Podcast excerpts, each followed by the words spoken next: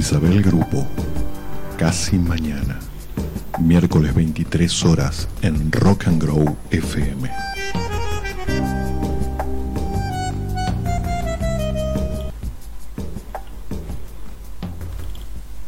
Buenas noches. Una vez más es casi mañana, pero todavía es hoy y ahora tenemos este plan antes que sea mañana, como todos los miércoles a las 23. Hoy vivimos con una cámara de fotos en la mano casi todo el tiempo. Eso nos hace cronistas visuales de nuestra época, de nuestro tiempo. Nos da una oportunidad de compartir información, de consumir información, sin tener que tener la validación de nadie. Bueno, va, en realidad las, aplicaciones y las redes sociales tienen sus normas comunitarias que censura y elimina a Piacere eh, lo que no les parezca que entra en sus cánones.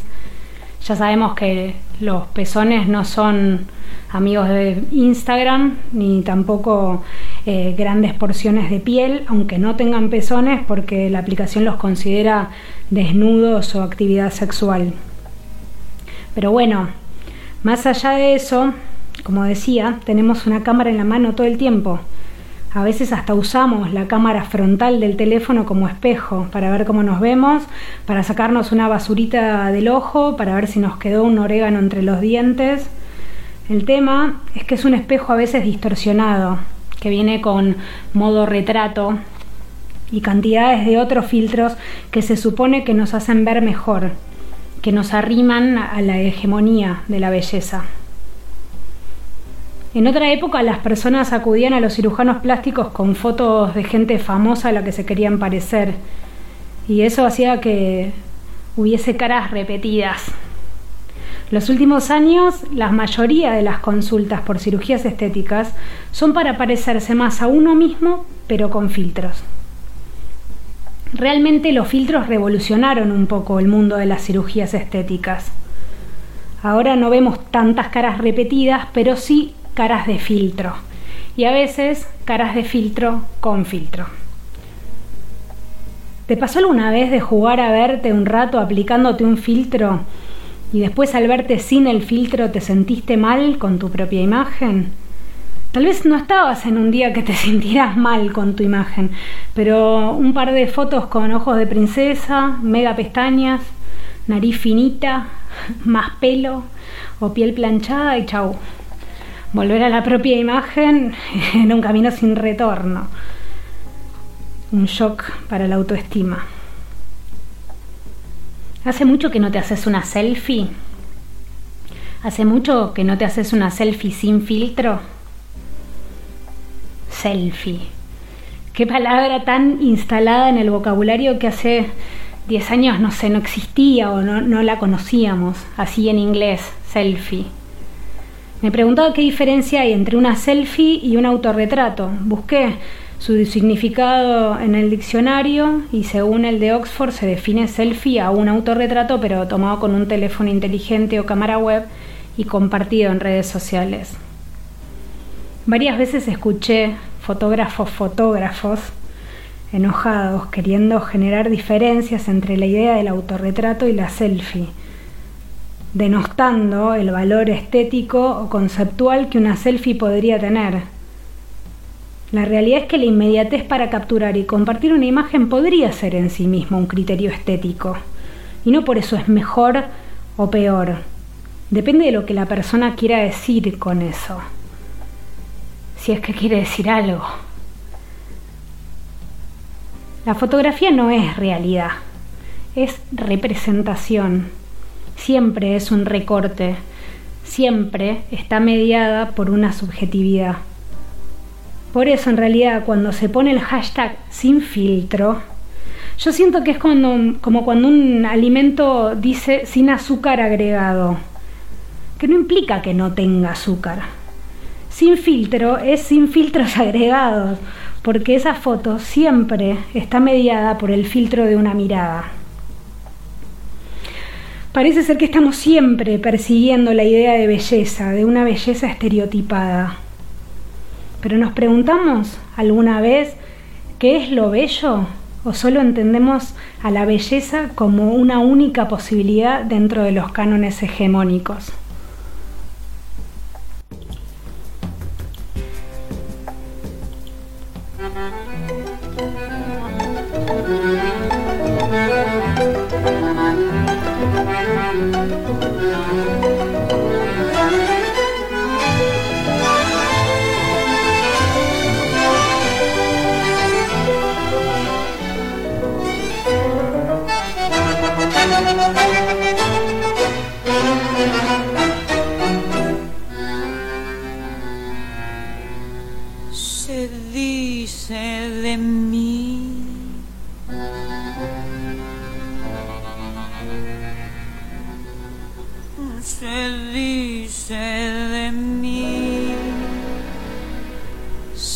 Que soy fiera, que camino a lo malevo, que soy chueca y que me muevo con un aire compadrón, que parezco leguizamo, mi nariz es puntiaguda, la figura no me ayuda y mi boca es un buzón. Si charlo con Luis, con Pedro o con Juan, hablando de mí, los hombres están. Critican si ya la línea perdí, se fijan si voy, si vengo o si fui, se dicen Muchas mas si el bulto no interesa, ¿por qué pierden la cabeza ocupándose de mí? Yo sé que muchos que desprecian comprar quieren, suspiran y se mueren cuando piensan en mi amor. Y más de uno se derrite si suspiro y se queda si lo miro resoplando como un foro. Si fea soy, pongámosle, que de eso no me enteré. En el amor, yo solo sé que a más de un gil dejé de a pie. Podrán decir, podrán hablar y murmurar y rebuznar, mas la fealdad que Dios me dio, mucha mujer me la envidió y no dirán que me engrupí porque modesta siempre fui. Yo soy así. Y ocultan de mí.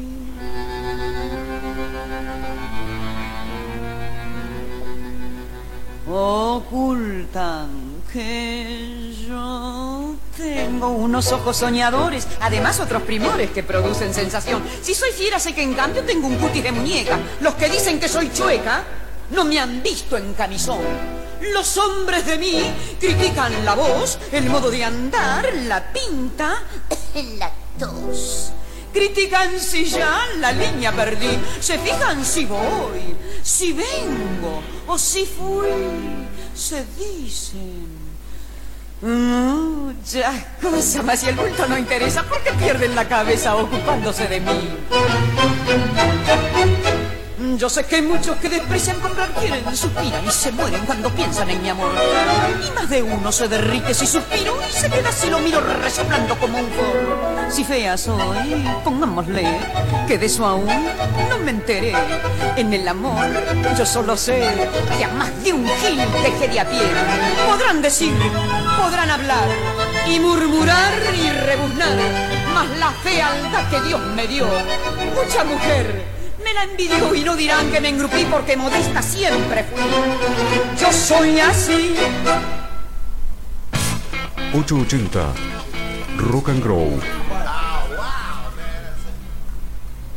Creo que ya estando en la facultad em, sentí que era un mundo muy cruel, el mundo de la moda y, el mundo, el mundo de la indumentaria en sí es una industria muy cruel.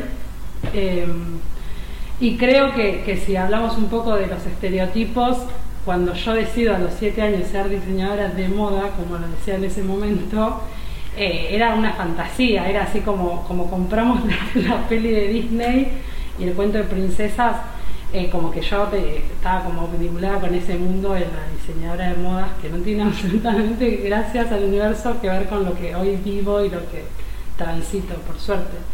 Eh, yo creo que me fui, hoy pensaba eso, yo me fui reinventando en el camino de la profesión, que hace casi 13 años que laburo esto, siendo muy fiel a, a mi deseo, por un lado, y siendo muy fiel a lo que a mí me atravesaba en lo personal, pero siempre con una mirada muy social y muy de, de ver qué le pasaba a los otros y cómo, cómo vivían su corporalidad y cómo vivían toda esta cuestión que, sino, o sea, sin ir mucho más lejos, el vestir y, el indumento es una forma de expresión y de cómo nos paramos al mundo y cómo contamos quién somos en este mundo tan visual y tan de la imagen. Y ahí como que se me empezaron a abrir otros caminos y otras, otras formas de mirar eh, que la mayoría de las personas que yo conocía en menor o en mayor medida sufrían su cuerpo. Esto, esto que decía de la facultad que para mí fue, o sea, fue como el escenario y la idea de entender que, que me estaba metiendo en un mundo muy cruel que ya lo vivía de hecho con mis compañeros, con profesores y demás, eh, yo en el primer año de la facultad atravesé una anorexia. Eh, nada, dejé de comer básicamente porque odiaba mi cuerpo, porque me sentía muy gorda y estaba, fue justo, eh, creo que era la cultura de la dieta en su máximo esplendor. Y empecé con una dieta disociada, me acuerdo que se llamaba Coma y Adelgace, el lugar donde iba, que te ponían unos era auriculoterapia, te ponían unas semillitas en las orejas y empecé a adelgazar de una forma tipo desenfrenada, bajaba 4 kilos por semana y yo cada vez me veía más gorda y más gorda y más gorda y dejé a la facultad porque no quería que me vean de gorda, por gorda, o sea, a ese nivel. Em, la pasé muy mal, muy mal. Em, y, y, bueno, y entendí también eso, como yo estaba queriendo encajar en un mundo en el que no, años de terapia y un montón de recorrido para, para poder entender que mi cuerpo está bien. Yo creo que entendí que mi cuerpo está bien hace dos años o dos años y medio y fue medio automáticamente cuando empecé a sumar talles y a meterme en, este, nada, en esto de militar la... No me gusta decir la aceptación, o sea, la autoaceptación o el amor propio me parece una romantización de algo que creo que es inalcanzable y que nadie tiene la obligación de amarse cuando el mundo te odia, o sea, cuando los medios de comunicación te odian, cuando todo el tiempo todo te indica que, tu panza está mal, que tus tetas grandes están mal, que las, las están mal, que envejecer está mal.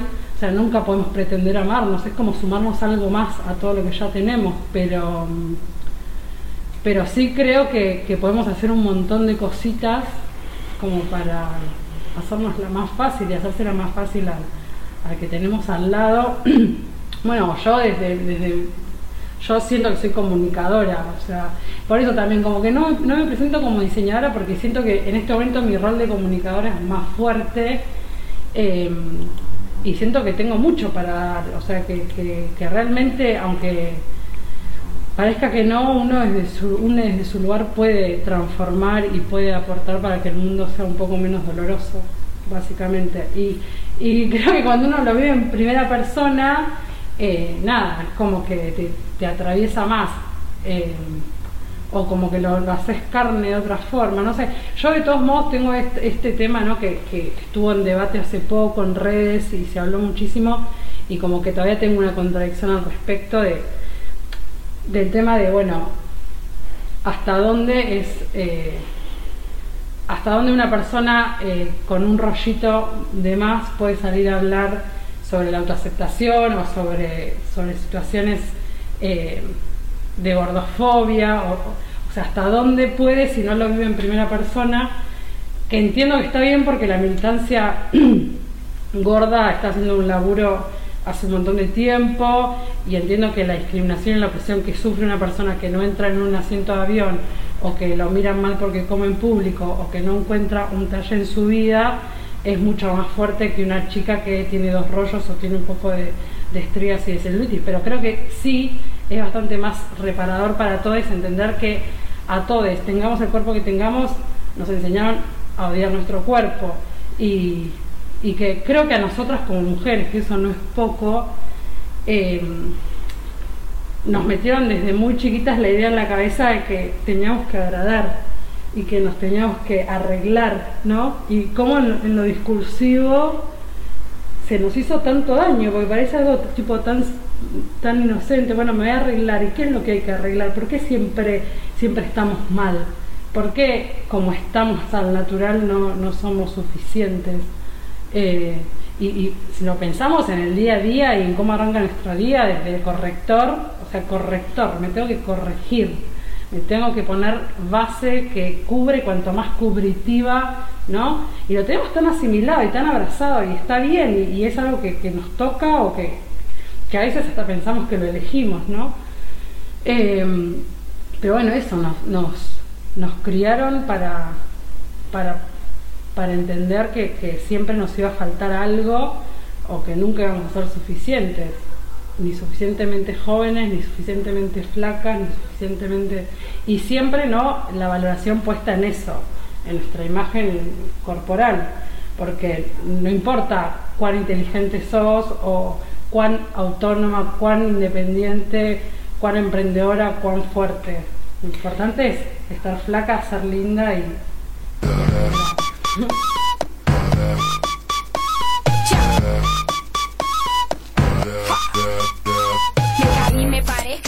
subí, me fui contra la corriente y también me perdí, fracasé, me encontré, lo viví y aprendí. Cuando te pega fuerte más profundo es el beat, sí, sigo bailando y escribiendo mis letras, sigo cantando con las puertas abiertas, atravesando por todas estas tierras y no hay que viajar tanto para encontrar la respuesta.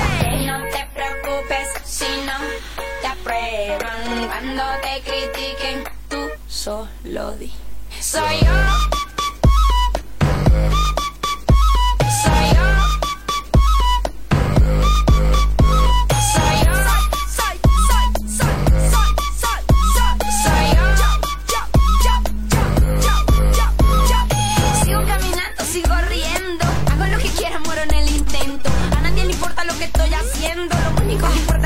por dentro. A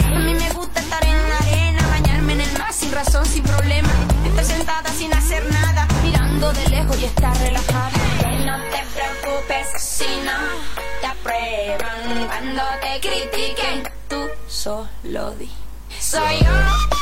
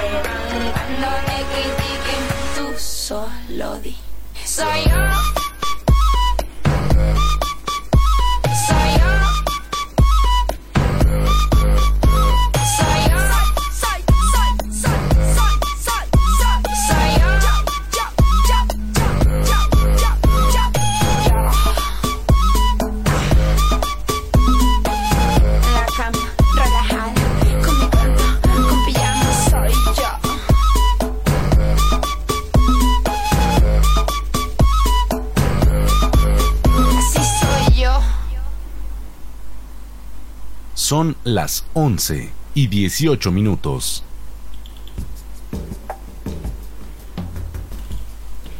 Deseamos ser amados, ser felices, gustar.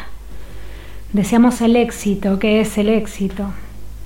Muchas veces caemos en la trampa de pensar que vamos a estar más cerca del amor y del éxito si nos vemos bien y viene siempre lo que los medios y el consumo nos machacan desde siempre.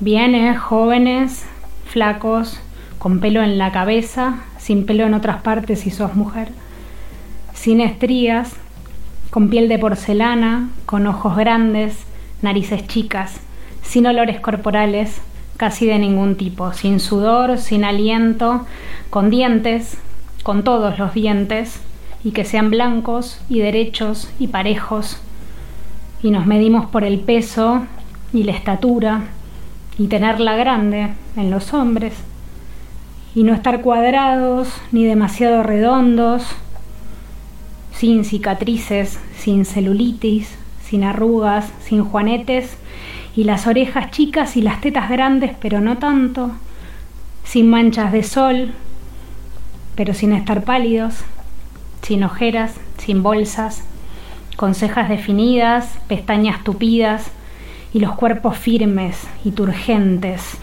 etcétera, etcétera, etcétera, en una lista sin final, imposible de satisfacer, porque además se supone que seamos naturales. ¿Cómo podemos aceptarnos y querernos cuando ni siquiera los modelos que consumimos llegan a los estándares que ellos mismos nos venden? Que se matan de hambre y de gimnasia y de cirugías y de tratamientos y además usan filtros para tratar de alcanzar lo inalcanzable. ¿Cómo se trasciende la superficie? ¿Cómo se llena? ¿Cómo se llega a la sustancia? Con tantos mandatos y distracciones que ponen en valor al aspecto por sobre el contenido. Hoy hay gente que es famosa porque es linda. Y solo porque es linda. Y lo loco es que muchas veces mucha gente desea ser como esas personas, que son admirados y venerados sin que hagan nada más que ser bellos dentro de un molde establecido de belleza. Y ni siquiera tienen criterio estético como para hacerse una selfie que sea especial, que tenga contenido, que diga algo,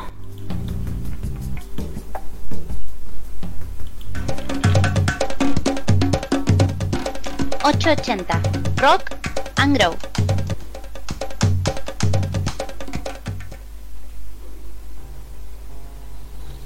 Nunca leo los términos y condiciones. Esta vez no fue la excepción, pero vi, porque estaba en colores y negrita, los productos virtuales no son alimenticios, solo generan saciedad, no reemplazan al alimento concreto. La palabra saciedad me gustaba y siempre me había resultado inalcanzable, los médicos a los que había ido toda la vida por mi obesidad me la mencionaban relacionándola con sopitas horribles o barritas que parecían de telgopor.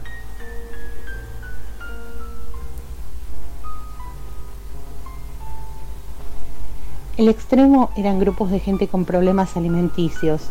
Me acuerdo una chica del trabajo que padecía anorexia. Aseguraba que la aplicación engordaba, las industrias estaban confabuladas porque a todos les convenía un mundo de obesos. Ayer me bajé dos fetas de blanco de pavita y mirá, me decía, miré este rollo, antes no lo tenía. El rollo era inexistente, ahí no había más que hueso.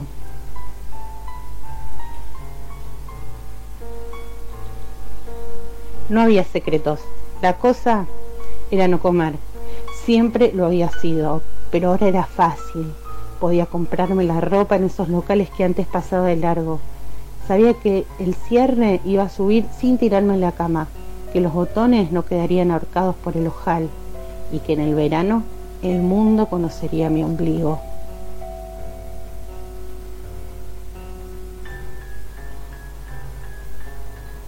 Hace un año y pico se vino la revolución, como dijeron algunos medios.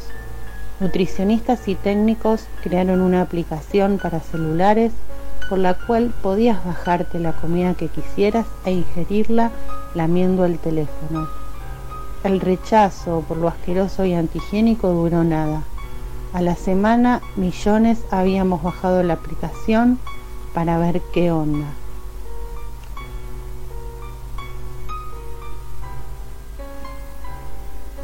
Mientras caminaba por once, Vi a una mujer humilde con un vestido enorme que les hacía pasar el celular a sus hijos.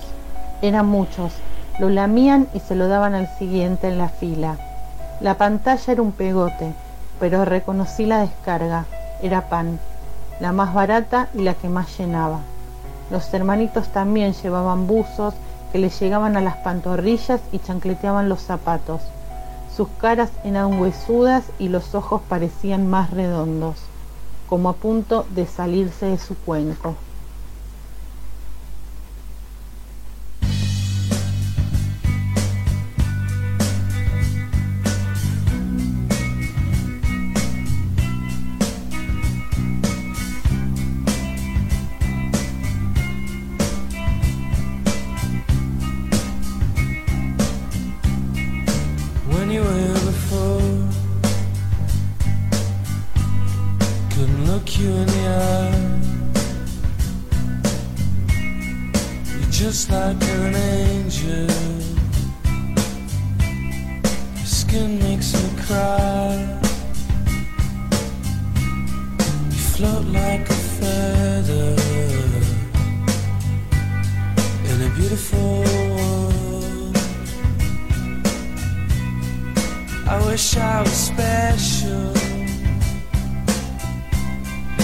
So fucking special.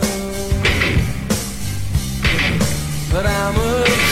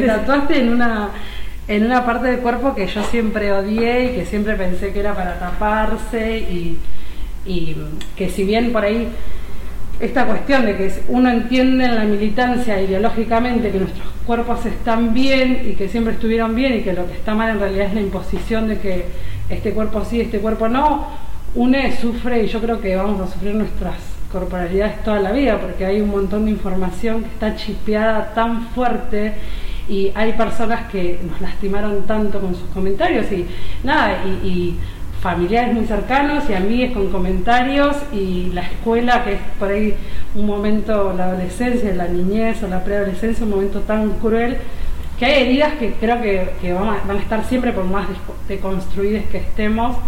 Pero bueno, para mí militarla es un poco esto, venir y tatuarte una parte del cuerpo que siempre quisiste tapar y de repente decir, bueno, la tengo, es mía, la abrazo y me la tatúo porque, porque es lo que, lo que soy y está bien lo que soy.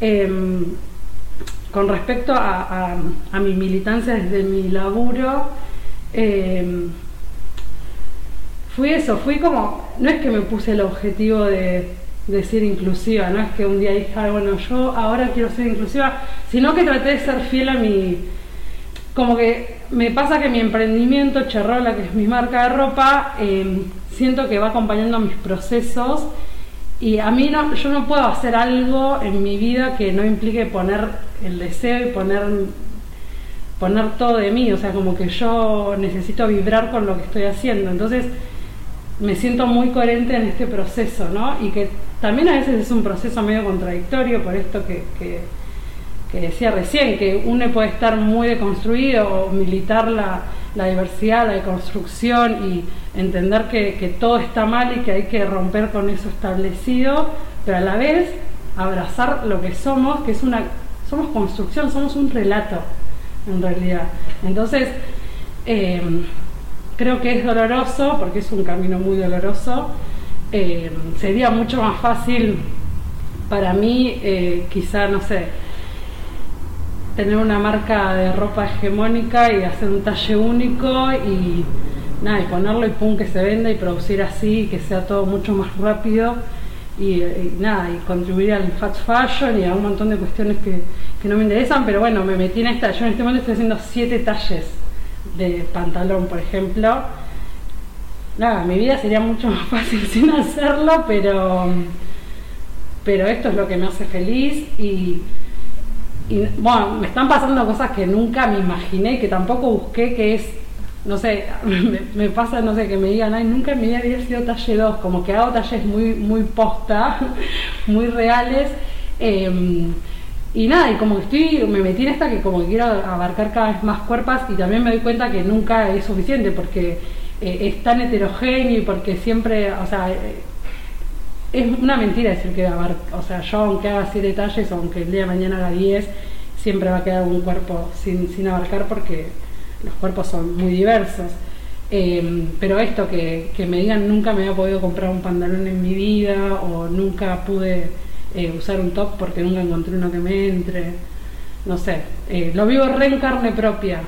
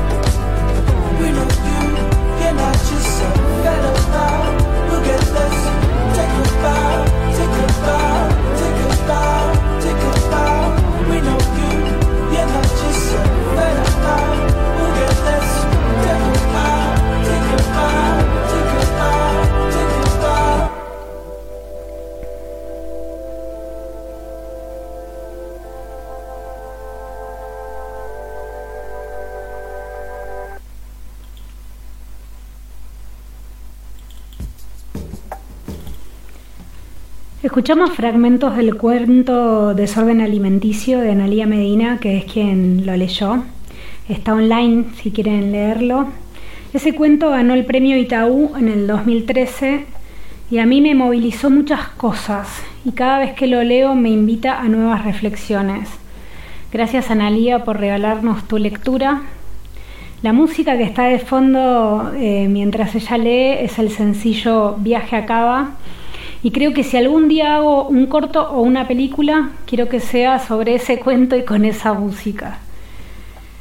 Y el testimonio que tuvimos eh, fue de Florencia Paternoster, que nos contaba cómo fue parte de su camino en la indumentaria, cómo entiende ella que el vestir es un modo de comunicar, y si nos comunicamos desde el indumento, ella le está dando voz a muchas personas que no suelen tener opciones para vestirse, y así poder expresarse con sus cuerpos en la vida cotidiana.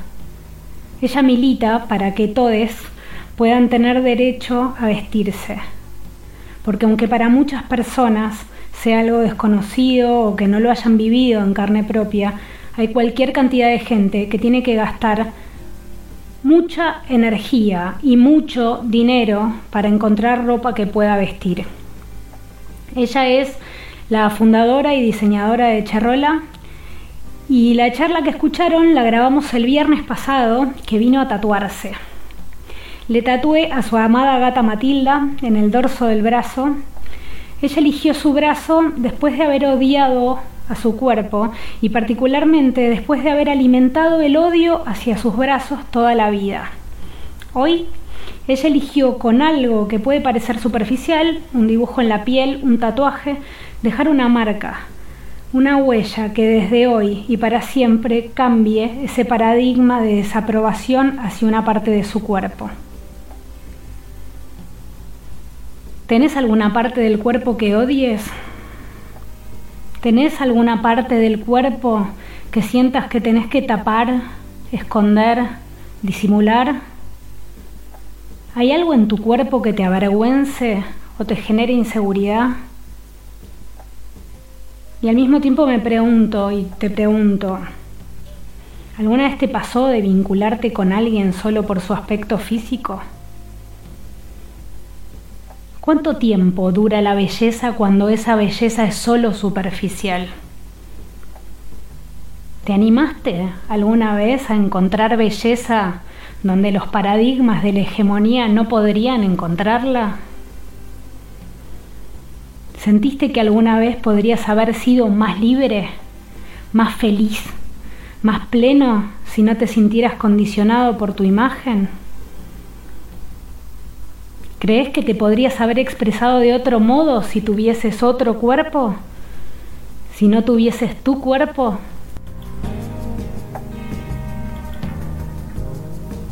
Durante un año mi trabajo fue bailar con un disfraz de empanada. Yo creo que la primera vez que me lo puse estuve riéndome 40 minutos porque no podía creer la reacción de la gente cuando me veía o sea, yo adentro de un traje, nadie, nadie sabía si eras eh, varón, mujer, gordo, flaco, nada. O sea, eras vos en, el, en, tu, en tu ámbito, en tu lugar, porque era en la calle, a veces nos íbamos a, a Caballito, a veces nos íbamos al Magro, al centro. Eh, y nada, teníamos que bailar y alegrar a la gente y vos veías por ahí a alguien que venía súper enganchado en, no sé, en sus problemas, en lo que sea, y cuando te veía vestida de empanada, se reía, o sea, era automático.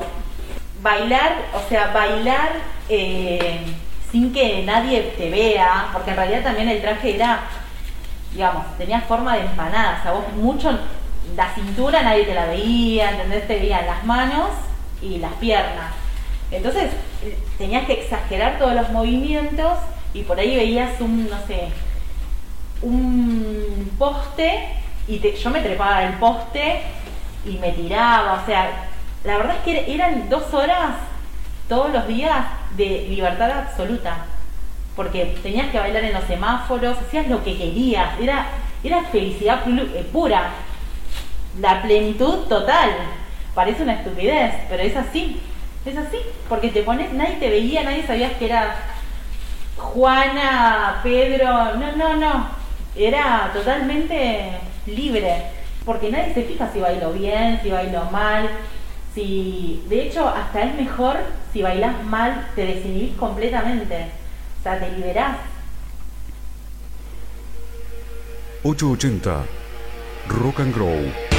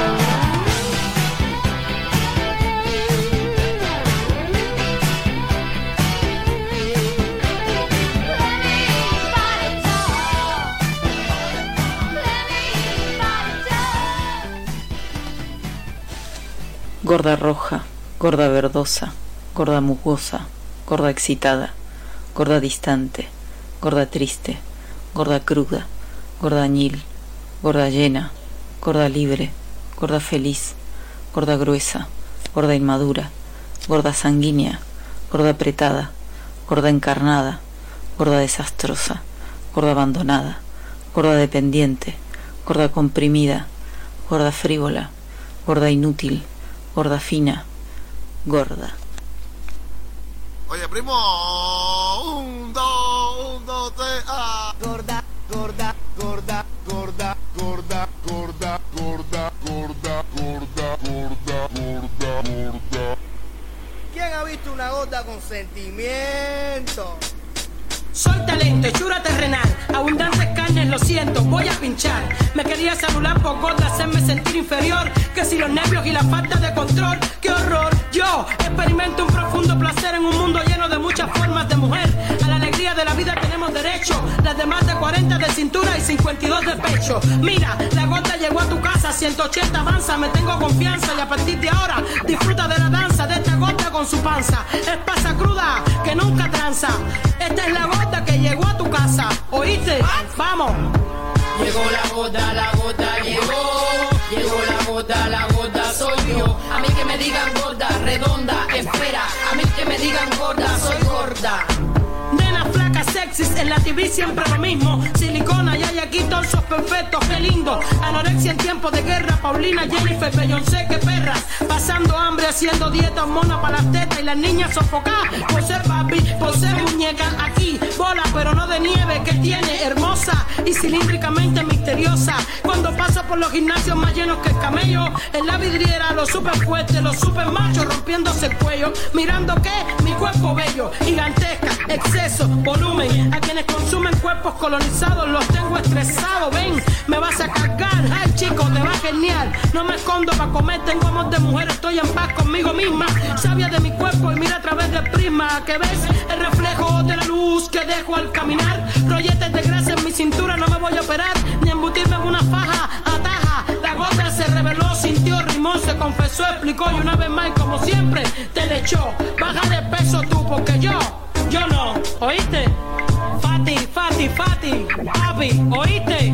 Esto también es para ti, mami. Llegó la gota, la gota llegó. Llegó la gota, la gota soy yo. A mí que me digan gorda, redonda, espera. A mí que me digan gorda, soy gorda. A mí que me digan gorda, redonda, voluta. A mí que me digan gorda, monarca absoluta. A mí que me digan gorda, redonda, espera. A mí que me digan gorda, soy gorda.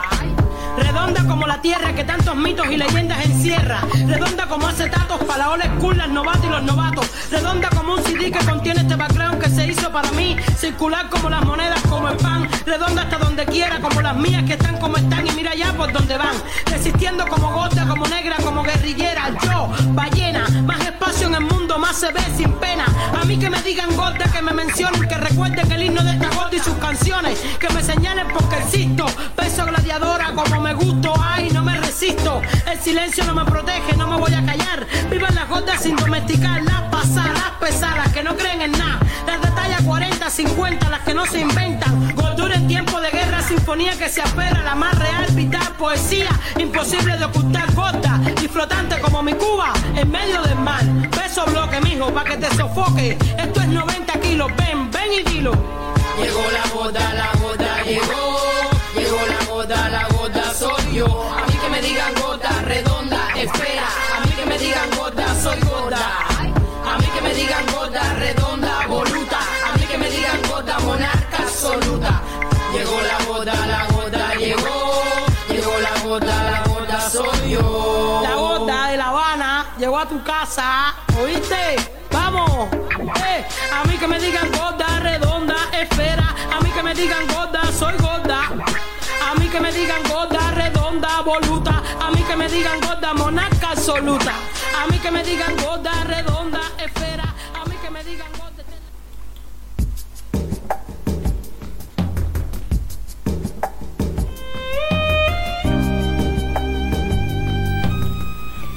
La empanada bailarina es Noelia Asfara. Adoré la historia de su primer trabajo. Alguna vez me gustaría ser empanada. La radio tiene algo de eso. Aunque hoy somos bastante multimediáticos con contenidos e imágenes en redes, pero algo de este ejercicio está, eh, independiza la imagen. Natalia Ovid nos leyó Gorda, que es una poesía visual que acompaña su instalación de arte textil que estuvo expuesta en el Palais de Glace en 2013 en el Salón Nacional de Artes Visuales. Gracias Florencia, Analía, Noelia y Natalia. Y también muchas gracias a ustedes que están escuchando y que le dan a este programa un montón de matices y diversidad. Ojalá que la próxima vez que nos miremos al espejo sea con un poco más de amor, o al menos con menos odio. Hasta el próximo miércoles y buenas noches.